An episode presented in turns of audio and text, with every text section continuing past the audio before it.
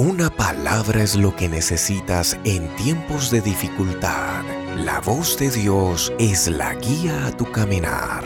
Desde el Cantón Naranjito, República del Ecuador, provincia del Guayas, Esperanza de Vida, con el reverendo Marcos Rodríguez. Bienvenidos.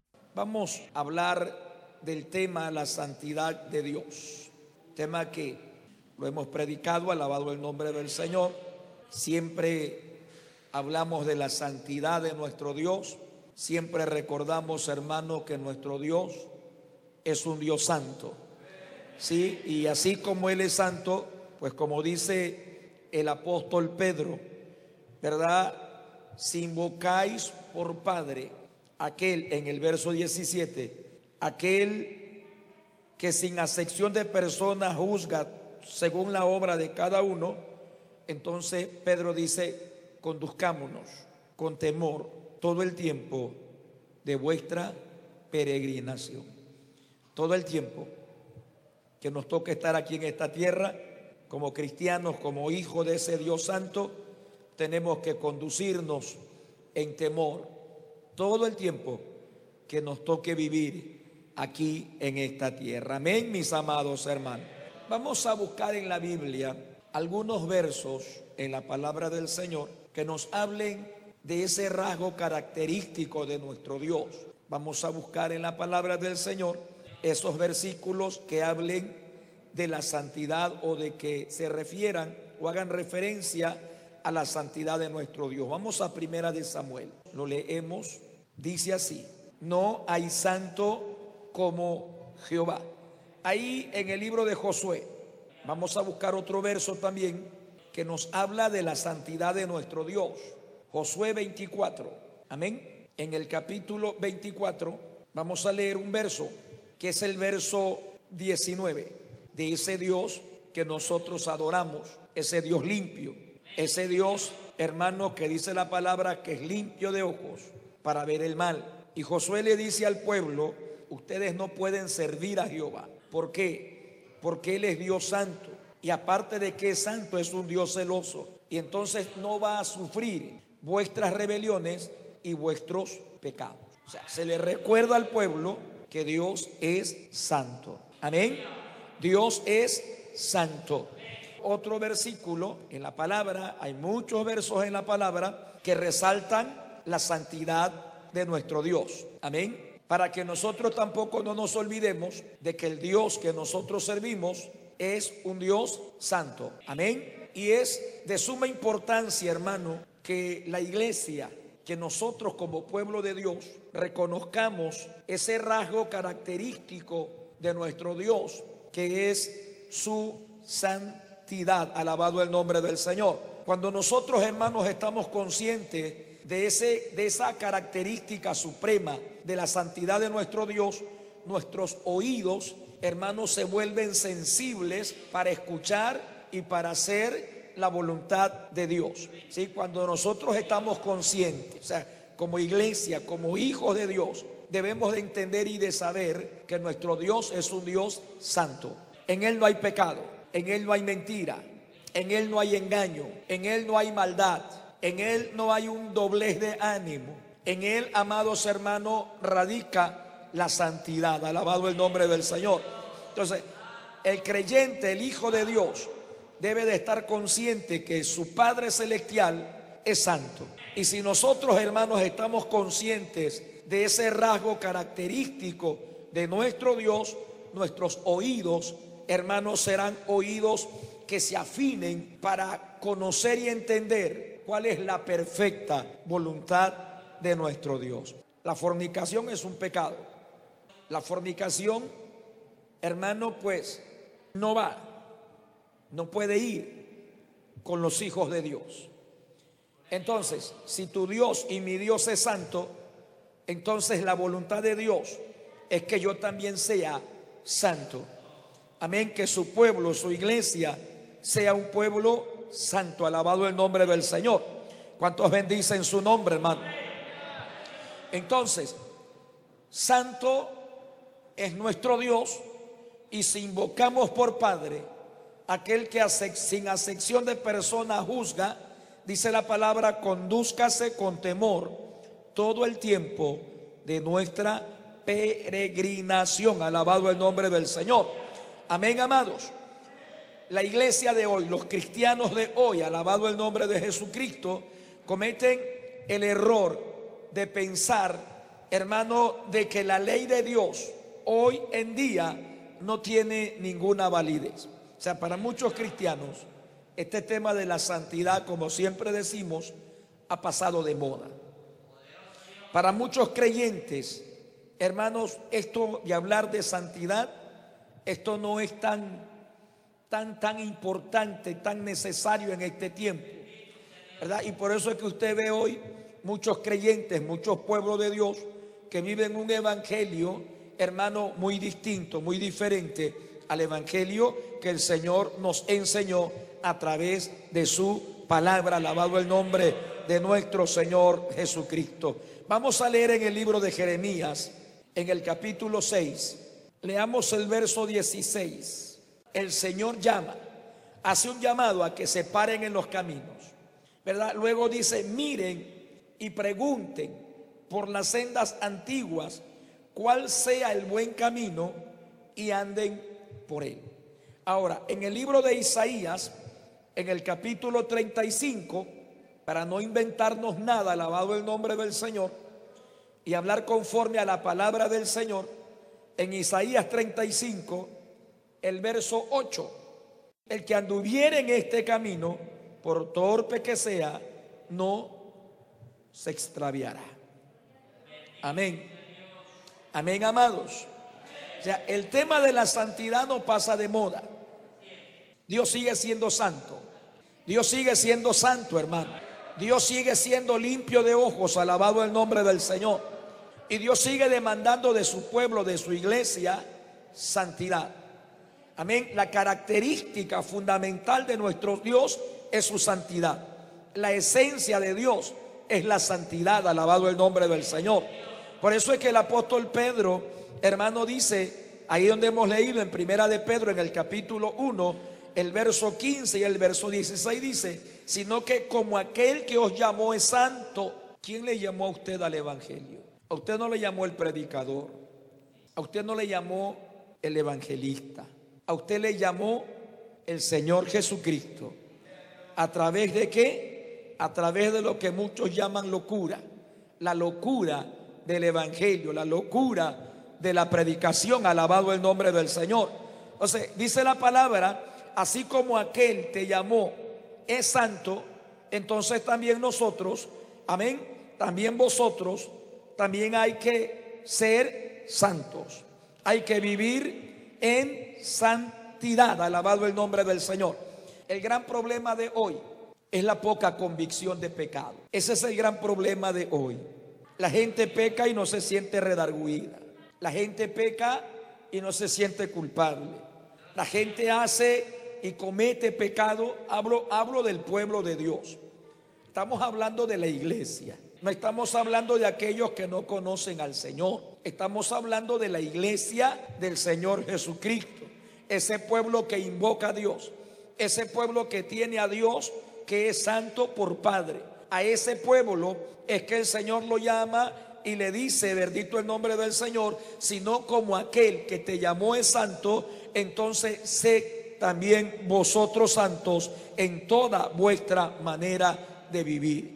Hay poca convicción de pecado. Hay pueblo de Dios que a lo malo llama bueno y a lo bueno llama malo. Alabado el nombre del Señor Jesucristo. Hay pueblo de Dios que son creyentes que han aceptado a Jesucristo, ¿verdad? Y han tomado la decisión, hermanos, a favor de nuestro Señor Jesucristo, pero que de alguna o de otra manera, a pesar de lo que ellos han hecho, sin embargo, no han llegado, hermano, a un claro renacimiento. Hay gente que peca y no le importa. Están en los cultos, cantan, alaban, van al templo, pero ahí están Sí, ahí están eh, dentro de las congregaciones. Ahí están, alabado el nombre del Señor. Pero no hay, no hay nada que los redarguya. No se sienten mal. No se sienten culpables. No se sienten, hermanos queridos, que están haciendo cosas desagradables en la presencia de Dios.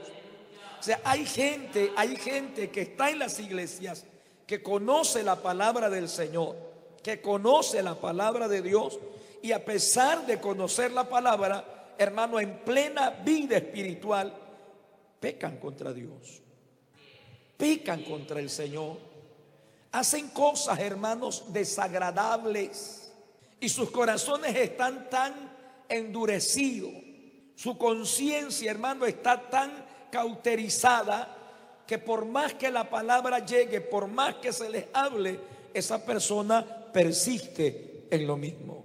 Por eso hay poca convicción de pecado en nuestros días. Hay poca convicción de pecado en el corazón de las personas. Hay un pueblo, vamos a Segunda de Reyes, el versículo 33.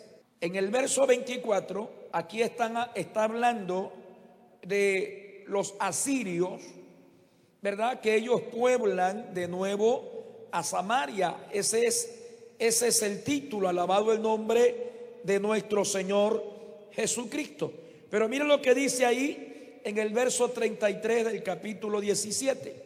Este pueblo dice, temía a Jehová, que es temer a Dios, es reverencia, es respeto, ¿sí? Es adoración, es exaltación a Dios. Pero este pueblo estaba como, como Jonás. Jonás cuando se fue lejos de Nínive y se metió en esa embarcación en desobediencia a Dios, los marineros le preguntan a Jonás que confiese, ¿verdad? ¿De dónde es? ¿Cuál es su Dios? Y Jonás dice, yo soy hebreo. Es como que le pregunten a esa persona, yo soy evangélico, yo soy evangélico, soy cristiano. Y luego le dicen, Jonás dice, yo soy hebreo y temo a Jehová, temo a Dios. Pero Jonás estaba caminando en un sentido opuesto a la voluntad de Dios.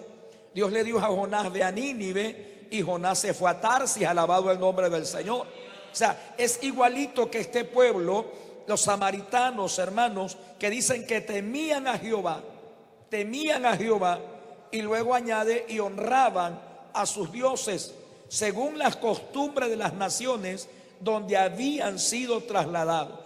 El verso 34 dice, hasta hoy hacen como antes, ni temen a Jehová, ni guardan sus estatutos, ni sus ordenanzas, ni hacen según la ley y los mandamientos que prescribió Jehová a los hijos de Jacob, el cual puso por nombre y como nombre de Israel. Hay creyentes así, hay hermanos Así, pues los hay. Los hay. Gente que están en las congregaciones, gente que están en las iglesias, pero que practican el pecado, que dicen que son cristianos, que dicen que son creyentes, pero que sin embargo practican el pecado a lo oculto, alabado el nombre del Señor. Gente que hace cosas que son desagradables en la presencia de Dios. No hay, no se sienten redarguidos, no se sienten culpables delante del Señor, se olvidan que el Dios que estamos adorando es un Dios santo, alabado el nombre del Señor. Hay gente que peca, hay gente que desobedece a Dios y como siempre decimos, hermanos, pues tienen miedo, están en las congregaciones, están dentro del templo, dentro de la iglesia, forman parte de la iglesia, pero ¿por qué no se van al mundo de una vez? ¿Por qué no se van y se alejan del Señor de una vez? Porque tienen miedo. ¿Cuál es el miedo que esas personas tienen? Bueno, a los juicios de Dios. Que los juicios de Dios caigan sobre ellos. Que siete demonios peores vengan sobre sus vidas. Están dentro de la iglesia, pero no se van abiertamente al mundo. El temor que ellos tienen no es ese temor que produce reverencia. No es ese temor que produce respeto no es ese temor que produce adoración. El temor que ellos tienen es el temor o el miedo al mal, que algo les suceda, que algo les pase, pero están dentro de la iglesia haciendo cosas abominables en la presencia del Dios del cielo. Alabado el nombre del Señor. Vamos al libro de Proverbios, capítulo 1. Este es el temor que le hace falta a esos creyentes. Dice, el principio de la sabiduría es el temor a Jehová. Los insensatos desprecian la sabiduría y desprecian la enseñanza. Vamos un ratito a primera de Samuel. A veces la desobediencia y la resistencia, hermano, a la palabra, a la palabra de Dios, ¿verdad? Se convierte en una idolatría. El ser desobedientes a la palabra, el resistir la palabra, eso hace, mis amados hermanos, que nos convierta, nos convirtamos en idólatras. Miren lo que dice ahí en Primera de Samuel, en el capítulo 15, el verso 23. Porque como pecado de adivinación es la rebelión. Una persona que persiste en desobedecer, en pecar a Dios, es un rebelde. ¿Sí? A pesar de que usted conoce la palabra, a pesar de que usted sabe que Dios le habla, a pesar de que usted está consciente de que lo que está haciendo a Dios no le agrada, pero usted persiste en lo mismo. Usted sigue en lo mismo. Usted sigue dando vuelta. Usted es el que busca. Usted es el que se siente atraído y atrae el pecado. Dice la Biblia, y eso, eso Dios lo mira como una rebeldía. Por eso dice el verso 23, como pecado de adivinación es la rebelión. Y como ídolos e idolatría la obstinación. Por cuanto tú desechaste la palabra de Jehová, Él también te ha desechado para que no seas rey sobre Israel. Está hablando a Saúl. Saúl persistía en lo mismo. Saúl persistía en la desobediencia. Saúl estaba pecando. Saúl era el rey. Samuel le habló. Dios le hablaba a través de Samuel. Pero Saúl persistía en la desobediencia. Saúl persistía en el pecado. Hasta que Dios le habla y le dice como pecado, hermano, de, como pecado, bendito nombre del Señor de adivinación es la rebelión. Ya cuando alguien persiste en lo mismo, se vuelven rebelde. Cuando alguien sigue practicando el pecado, hermano, y está consciente, pero lo sigue haciendo, hermano, es un rebelde en la presencia de Dios. Alabado el nombre del Señor Jesucristo. Nos estamos olvidando de que Dios es santo. Nos estamos olvidando de que tarde o temprano Dios nos va a llamar a cuenta de que tarde o temprano, alabado el nombre del Señor, la mano de Dios, hermano, viene sobre nuestras vidas. Saúl tal vez, por la persistencia en el pecado, Saúl se olvidó de que el Dios a quien él seguía era un Dios celoso, era un Dios santo, ¿verdad? Y a la vuelta de la esquina, entonces Dios, a pesar de todo lo que él hizo para que Saúl se parara, pero Saúl nunca se detuvo, entonces llega Dios y lo desecha. Llega Dios y lo hace a un lado. Palabra de Dios hubo en la vida de Saúl, sí. Palabra de Dios hay en su vida, sí. Consejos hay, sí, alabado el nombre del Señor. Orientación hay, sí, pero muchas veces seguimos en lo mismo, seguimos en lo mismo, nos olvidamos de que Dios es un Dios santo, alabado el nombre del Señor. Y tarde o temprano Dios tendrá que castigar el pecado y al pecador. Poder en la sangre de Jesucristo. Regresemos a Primera de Pedro, capítulo 1, el verso 15, volvámoslos a leer. Leamos el verso 14. Dice el verso 14, como hijos obedientes, no te conformes a los deseos que antes tenías estando en ignorancia. Ya nosotros no somos ignorantes. Ya nosotros no ignoramos la voluntad de nuestro Dios. Ya nosotros no podemos decir es que yo no sabía que era mal. Es que yo no sabía que era pecado. Ya nosotros no podemos escudarnos en esa palabrita es que no sabía, es que no entendía. Porque la Biblia dice, hermano, como hijos obedientes, no te conformes a esas pasiones, a esos deseos a esos deseos de la carne que teníamos antes cuando vivíamos en ignorancia. Ya no vivimos en ignorancia. Sino como aquel que te llamó es santo, entonces la exhortación es, ser santo como Él es santo. Alabado el nombre de nuestro Señor Jesucristo. Primera Tesalonicenses, hermanos, el capítulo 1, el verso 9. Pablo dando testimonio dice, porque ellos mismos cuentan de nosotros la manera en que nos recibisteis y cómo te convertiste de los ídolos a Dios para servir al Dios vivo y al Dios verdadero.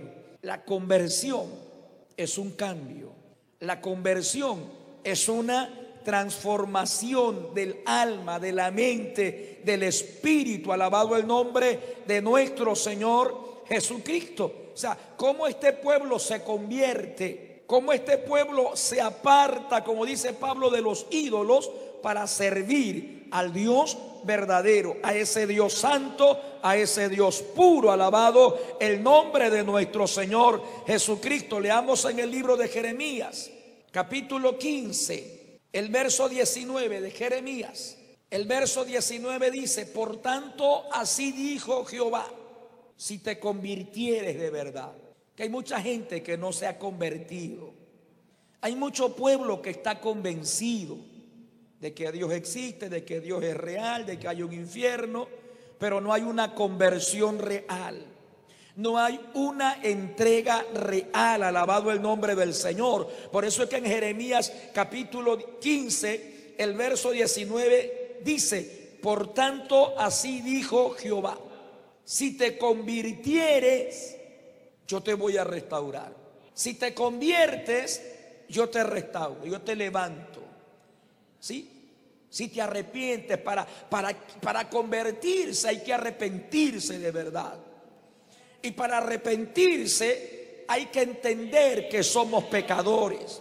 Hay que entender que la vida que estamos viviendo, a pesar de que estamos en el Evangelio, que lo que se practica dentro aún del mismo cristianismo, hay que entender que es pecado. Pero no puede haber una conversión real y verdadera si no entendemos que estamos haciendo las cosas malas. Si el pecador no entiende que lo que está haciendo, hermano, es abominación en la presencia de Dios. Si no entendemos que nuestro Dios es un Dios santo. Si no entendemos que nuestro Dios es un Dios limpio. Por tanto, así dice Jehová, si te conviertes de verdad, si te convirtieres, entonces yo te voy a restaurar. O sea, Dios no nos desecha. Dios no nos hace a un lado.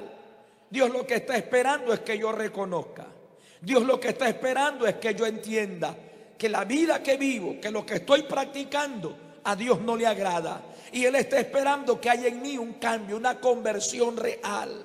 Pero repito, para que esa conversión, hermano, se efectúe en mi vida, yo tengo que entender que estoy haciendo las cosas desagradables en la presencia de Dios.